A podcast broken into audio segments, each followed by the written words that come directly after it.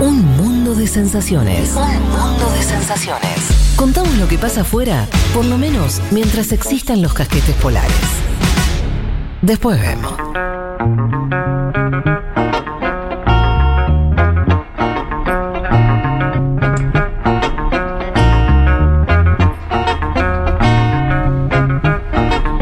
Vamos con Juan Elman. ¿Estás ahí, Juan? Claro que sí. Bueno, muy bien. Eh, vámonos al Canadá.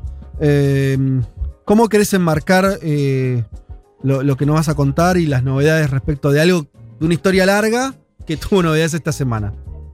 Sí, a ver, eh, una historia que, que comentó muy bien Leti Martínez, creo que hace dos semanas, ¿no? Lo que habían sido Sí. estas escuelas residenciales, que ahora vamos a comentar un poco y también te pido acá, te comprometo al aire otra vez, Leti, para Dale. Yo ya te comprometí para mi columna hoy Listo, también. está bien, hoy estamos sincronizados. Compartida.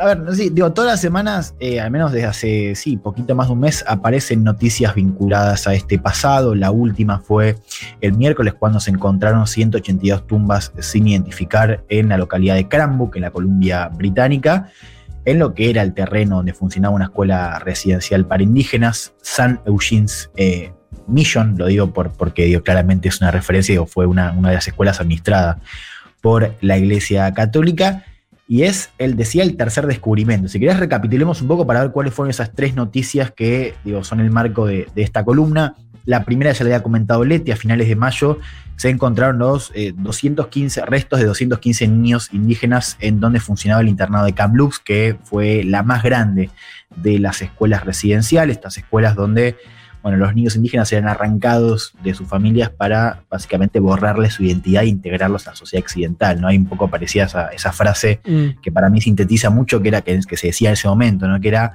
eh, kill the Indian to save the child, o save the children, digamos, matar al indio para salvar a los niños, ¿no?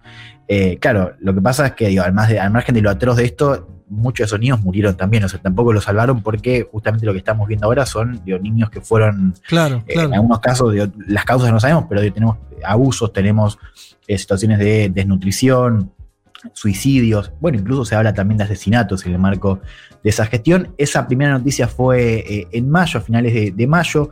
La segunda fue eh, en, jul- en junio, hace unas semanas, cuando aparecieron 751 tumbas sin identificar, donde funcionaba otra escuela, en este caso en la localidad de, de Marieval, en, Saskatchewan, es la, provincia en el centro de, Canadá.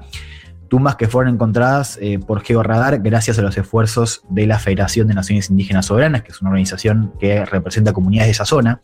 Y esto lo digo, me parece importante porque estos descubrimientos fueron encontrados o son esfuerzos de diferentes organizaciones. No, hay no es que el Estado está eh, intentando rastrear estos cuerpos de manera centralizada. Son organizaciones indígenas locales que están eh, intentando localizar cuerpos en lo que eran estas eh, escuelas residenciales. No sé si me, me explico, pero digo, no, no, no es todo parte del mismo esfuerzo, son cosas que Sí. se están dando en paralelo, Ajá. pero no es que está el Estado detrás con un operativo nacional. Esa fue la segunda noticia, ¿no? Y acá la diferencia es que son cuerpos sin identificar. O sea, en el primer caso eran 215 niños, que digo, se habla de niños indígenas, niños incluso de, de 3 años, pero de los cuerpos estaban identificados. No así sus causas de muerte. Esta segunda noticia son 751 tumbas sin identificar, donde ahora se tiene que hacer ese trabajo para bueno, ver si efectivamente corresponden a niños indígenas. La última noticia fue... Perdón, ¿se sabe de, Sí. del- de- el- está datado más o menos del momento de, de cuándo fue eso? No, o sea, nosotros sabemos que de 1883 a 1996... No, es que es un tiempo, es un tiempo largo. claro, exacto, no, no No da igual. cuándo- Claro. Creo que, Exacto. creo que el primer caso, el de los 215, se calculaba más o menos cuatro décadas atrás, o sea, no tanto más Claro. atrás. Pero de este sabemos menos aún del que está el, el- el- el de, el de esta semana. Claro, y esta semana fueron 182 más en otro terreno, ¿no? Porque fue en Columbia Británica. O sea, son tres zonas del país distintas. Y en este último caso había sido por esfuerzos de, una comunidad originaria de, esa zona, esa Lower eh, Kootenai, ¿no? En Canadá se los conoce como, como Primera Nación, ¿no? First Nation es como el nombre que, que aparece en la prensa para referirse a esas comunidades originarias.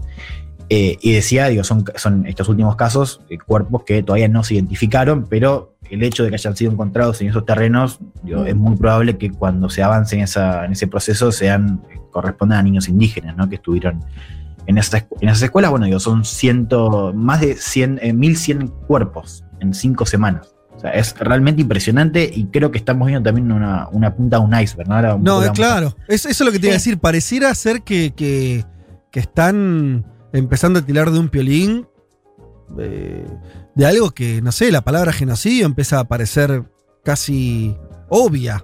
O sea, Bueno, no, porque eh, además vos- vos me- vos te- te rescato esto que me dijiste, de zonas distintas del país, probablemente de distintas épocas, todas de magnitudes impresionantes. No estamos hablando de dos, tres, cinco, estamos hablando de cientos en cada vez, cada vez, ¿no? Claro, total. Bueno, es, es efectivamente así. Y la palabra genocidio digo, no es una palabra menor, creo que lo había mencionado Leti. Genocidio cultural es cómo se catalogó todo lo que pasó en las escuelas según esta Comisión de la Verdad y la Reconciliación en 2015. ¿no? O sea, el- la cuestión del genocidio cultural es algo que hoy se está comentando en, en los medios de Canadá y es una conversión que ha vuelto.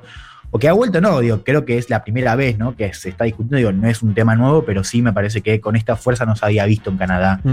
eh, Sí, Juan, Nunca, ¿no? y perdón, déjame sumar algo a esto que decís de- Sí. del iceberg, o sea, de la punta del iceberg, porque justamente cuando descubrieron los 10 215 lo que decía, o la frase que más se repetía es 215 es solo el inicio, y de hecho un pedido muy recurrente tiene que ver con el hecho de desentiérrenlos, ¿no? O sea, haciendo referencia a los miles de nenes y nenas más eh, muertos que todavía, bueno, anda a saber dónde están enterrados o en qué escuelas están enterrados. Claro, y además ahí también hay una cuestión, digo, el, el caso que vos nombrás el primero es un caso distinto porque fueron cuerpos identificados. Ahora, las tumbas que se encuentran, digo, si todavía no se sabe por qué esas tumbas no fueron marcadas, porque si efectivamente, o sea, si hubo un pasado donde fueron marcadas y después eso, o sea, se borraron, es decir, hubo un esfuerzo deliberado, supongamos, por la Sí. Iglesia Católica, que administraba buena parte, el 60% de esas escuelas, para que esas tumbas eh, pierdan su, su nombre, o sea, se, se queden sin identificar, eso es un crimen. Digo, ahí también hay, hay una, una pregunta acerca de, bueno, ¿qué pasó con estas tumbas y por qué se enterraron tantos chicos sin ser identificados? ¿no? Digo, hay también una pregunta abierta respecto a la actuación, bueno, del Estado canadiense, pero también de las eh, iglesias católicas. Eh, em, Juan, una pregunta. Eso sí. ¿Todo si dentro del marco de esto, de, de- de- de las iglesias católicas o empieza a, a- a que sea todavía más por afuera de, de esas instituciones? ¿O todavía estamos hablando de casos que tienen que ver exclusivamente con, la, con el catolicismo? No, no, lo cierto, a ver, la, la iglesia eh, en Canadá administró cerca del 60% de esas escuelas. O sea, Ujú. hubo una, una buena parte eh, de escuelas que no fueron administradas por la iglesia. De Ah, hecho, y también. claro, Ah, ok, ok. Exactamente. O sea no que el es Estado canadiense no, va, no va por des- hacerla tan fácil de decir, che, que la verdad la iglesia católica, que Bueno, bestias". ahora, ahora vamos a ver un poco qué está pasando, pero digo, me parece que vos también me, me das el pie para algo que, que estamos viendo y que fue parte de, de la, de la etapa ¿no? de esta semana, esta semana, que es la reacción de ya sea pueblos indígenas, pero también manifestantes, muchos jóvenes que están digo, muy, en- muy horrorizados por esto que se empieza a contar, que es bueno, la reacción. Digo, hoy, eh, esta semana vimos más de 10 iglesias que fueron entre vandalizadas y otras incendiadas. No sé si Mm. vieron imágenes, hubo una terrible, de iglesias, digo terrible por, por, por lo...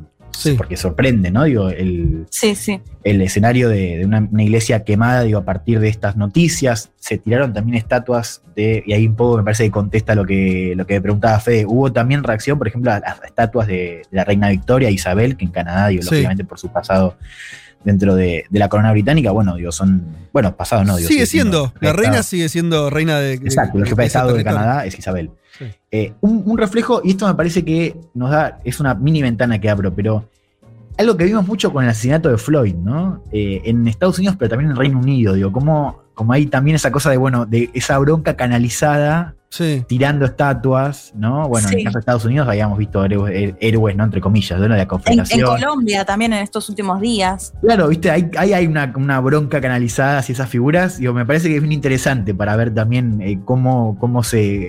O sea, con- cómo con la luz del presente esas, esas figuras, ¿no? Empiezan a ser, Mm.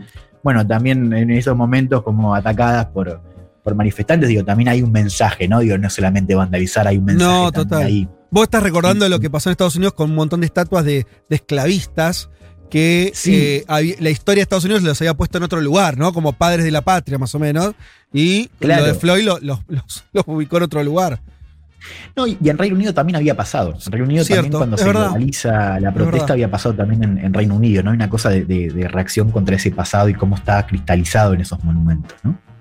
Ahora, en el medio, fíjate también qué interesante, porque digo, esto lo traigo una semana bastante particular, que es que esta semana se eh, conmemoró el, el- el Día de Canadá, que es el primero de julio, el Día de, de la Independencia de, de Reino Unido, digo, para decirlo, la fecha patria de, de Canadá, que es el primero de julio, donde, claro, llegan en el medio estas revelaciones y donde hubo muchas localidades que directamente cancelaron los festejos organizados, ¿no? O sea, se cancelaron eh, eh, homenajes, se cancelaron actos y muchos eh, alcaldes y gobernadores llamaron a que sea un día de la reflexión por estas noticias que, bueno, que estamos viendo, cómo esta cuestión indígena volvió, ¿no? O aparece eh, como, como referencia obligada, incluso también en el discurso tradicional que hace el primer ministro en, en esta fecha. Si querés, escuchemos un poco lo que decía Justin Trudeau, aprovechando este Día de Canadá, como lo llaman al Día de la Independencia, hablando un poco también sobre el país y su pasado, para decirlo mal y decirlo pronto. Escuchemos a Justin Trudeau.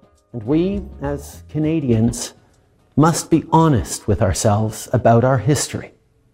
Because in order to chart a new and better path forward, we have to recognize the terrible mistakes of our past. The truth is, we've got a long way to go to make things right with Indigenous peoples.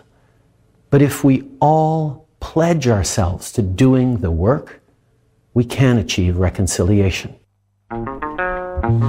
Qué difícil la parada, Justin. ¿Hola? ¿Qué pasó? Me quedé solo. Estoy hablando. ¿Qué, va. qué- qué tipo, eh? ¿Ya cuánto vamos? Yo estaba, estaba hablando con. ¿Estabas muteado? Qué Estaba muteado. Me es la primera vez que me pasa. También hay que reconocerlo. Digo, Es muy tiempo, la primera vez que 2020 me estar muteado. Muy Total. 2020. Sí, sí, sí. A ver, lo voy a traducir a, a Trudeau que escuchar un tono, Sí. viste. Bueno, muy, muy a tono con su figura, ¿no? Sí, También un poco sí. lo que muestra Trudeau. Dice: Nosotros, como canadienses, debemos ser honestos con nosotros mismos acerca de nuestra historia. Porque para trazar un nuevo y mejor camino, tenemos que reconocer los terribles errores de nuestro pasado. La verdad es que tenemos un largo camino para recorrer para arreglar las cosas con los pueblos indígenas, Mm. pero si todos nos comprometemos a hacer el trabajo, podemos alcanzar la reconciliación, decía Bien. El primer ministro, claro, un primer ministro y un gobierno que pide disculpas, reconoce y habla ¿no? sobre lo atroz del pasado, también con un punto de como ese- esa culpa blanca, ¿no? Como le dicen ahí en los memes que están circulando mucho en Estados Unidos y en Canadá, ¿no? Esa, el- la culpa de, la- de los blancos, pero que ha hecho poco también, o, o que se le reclama que haga más, para Claro, decirlo claro. mejor, según Sí, estos reclamos de... Pareciera que pedir disculpas cuando estás encontrando fosas comunes y decir errores no parece No, y más si, si no está el Estado detrás de todos estos Exacto, descubrimientos, exacto. me parece. Claro, por, por eso yo decía el dato de que estos, eh, estos eh, operativos se dieron sin un, un operativo nacional centralizado detrás, ¿no? Son esfuerzos claro. de comunidad. Digo, no es que el Estado se opone a eso, pero Sí. ciertamente no estamos viendo un, un operativo centralizado para, bueno, que sean más tumbas las que se encuentran, al menos por ahora. A ver, yo les decía a esta comisión eh, por la verdad y la reconciliación que en 2015 había catalogado lo ocurrido como un genocidio cultural, digo, lo ocurrido en estas escuelas. Esa comisión en 2015 presenta eh, 94 propuestas a implementar, o sea, call to action, le, decían ahí en en un documento bastante eh, amplio, de las cuales la mayoría de esas propuestas siguen todavía en stand-by. O sea, están procesando o algunas ni siquiera han sido arrancadas de esas propuestas que el gobierno recibió en 2015, ¿no? Propuestas para justamente no solamente alcanzar esa reconciliación, sino también poder mejorar lo que es la situación de discriminación eh, estructural que todavía siguen sufriendo los pueblos indígenas hoy en Canadá. Digo. Por eso no es únicamente una cuestión del pasado. Por más de que estas escuelas no estén funcionando ahora, igual también tenemos que recordarlo, terminó hace relativamente poco, 1996 fue la 96. última. No, fue Digo, ahora. no ¿Qué? No, que fue ahora. Fue en ter- Claro, términos históricos, fue ayer. Fue ayer. Eh, sí, me gusta. Me gusta que, que- que convengamos que 96 es poco tiempo. Me, Sí, me sí. parece, me parece bien. Me hace, me hace bien en este, en este mes tan particular. No, a ver, un poco lo decía Leti, ¿no? También hay un reclamo de que el Estado se ponga al frente de esa búsqueda, ¿no? Que haga más por encontrar esta tumba, que claro, digo, nosotros sabemos que esto es la punta del iceberg. digo. Si efectivamente el gobierno, digo, hay un esfuerzo centralizado, nacional, con más recursos para encontrar más tumbas, pero también identificar los cuerpos y quizás también identificar las causas de muerte que todavía no se saben, bueno, ahí efectivamente estaríamos en pie de un, escenario, un, cuadro más claro y mucho más grande también, ¿no? En términos de, dimensión. Eh, la cantidad de muertos, eh, en, en 2019 la comisión hablaba de 4.100, poquito más de 4.100. Hay estimaciones que hablan de 6.000. Ahora, hay voces que están apareciendo y dicen, esto puede ser muchísimo más grande. Wow. 20.000, 30.000, digo, eh, no se sabe el número. Claro. De hecho, esos 215 que aparecieron a fines de mayo no estaban incluidos en ese reporte.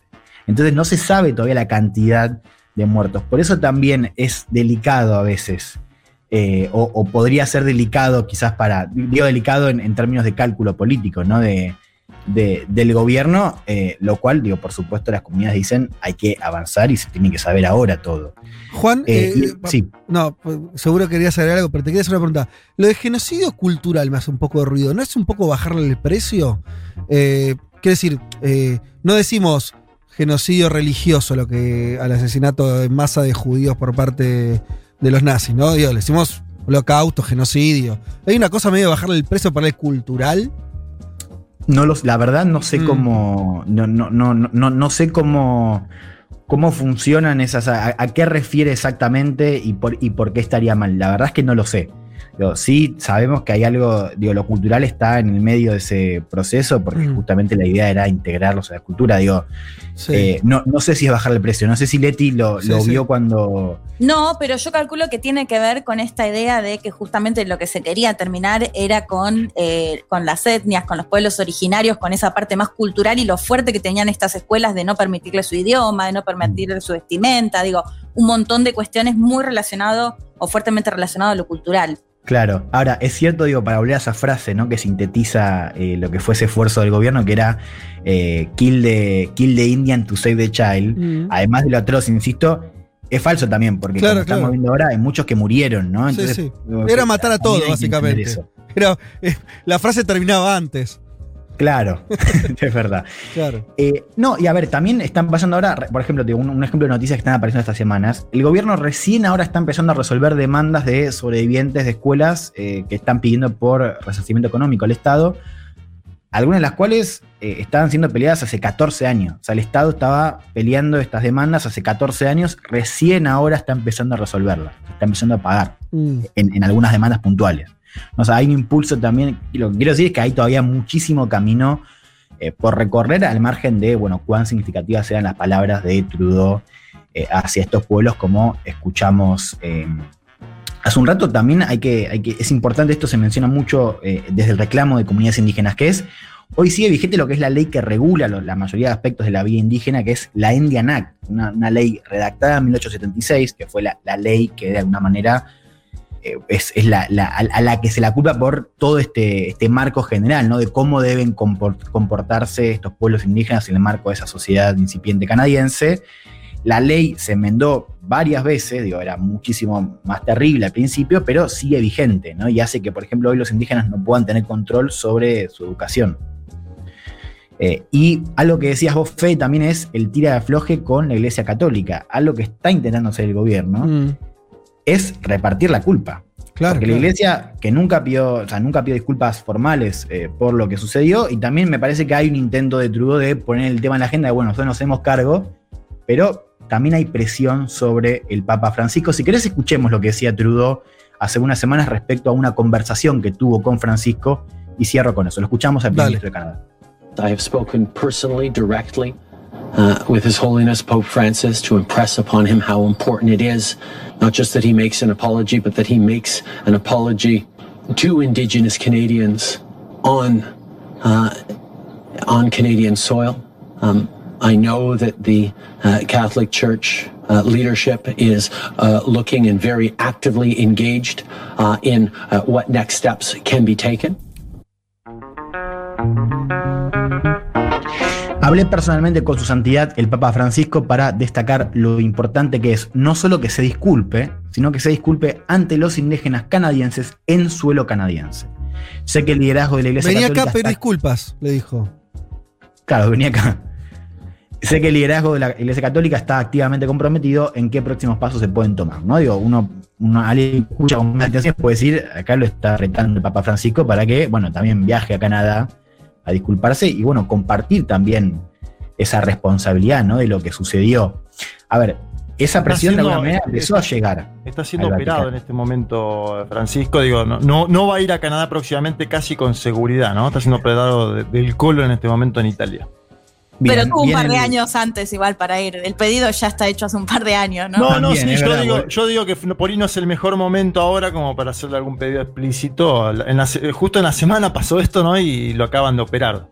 Ok, esto fue igual hace, hace unas semanas, pero sí, vale también esa, esa noticia de la internación de, de Francisco. A ver, y cierro con, con esto. Digo, según el episcopado canadiense, Francisco va a recibir a comunidades indígenas en el Vaticano en diciembre. Ah, no va a viajar, pero lo estaría recibiendo. Falta la confirmación ofi- oficial del Vaticano, pero ahí ya vemos un gesto de Francisco de, bueno, recibir en el Vaticano a algunas de estas comunidades. Vamos a ver, que, porque para diciembre falta todavía. Hay que ver también qué pasa eh, en eh, el medio, pero cierro con esto. Me parece que estamos viendo esta punta del iceberg. No sabemos todavía cuántos niños eh, murieron.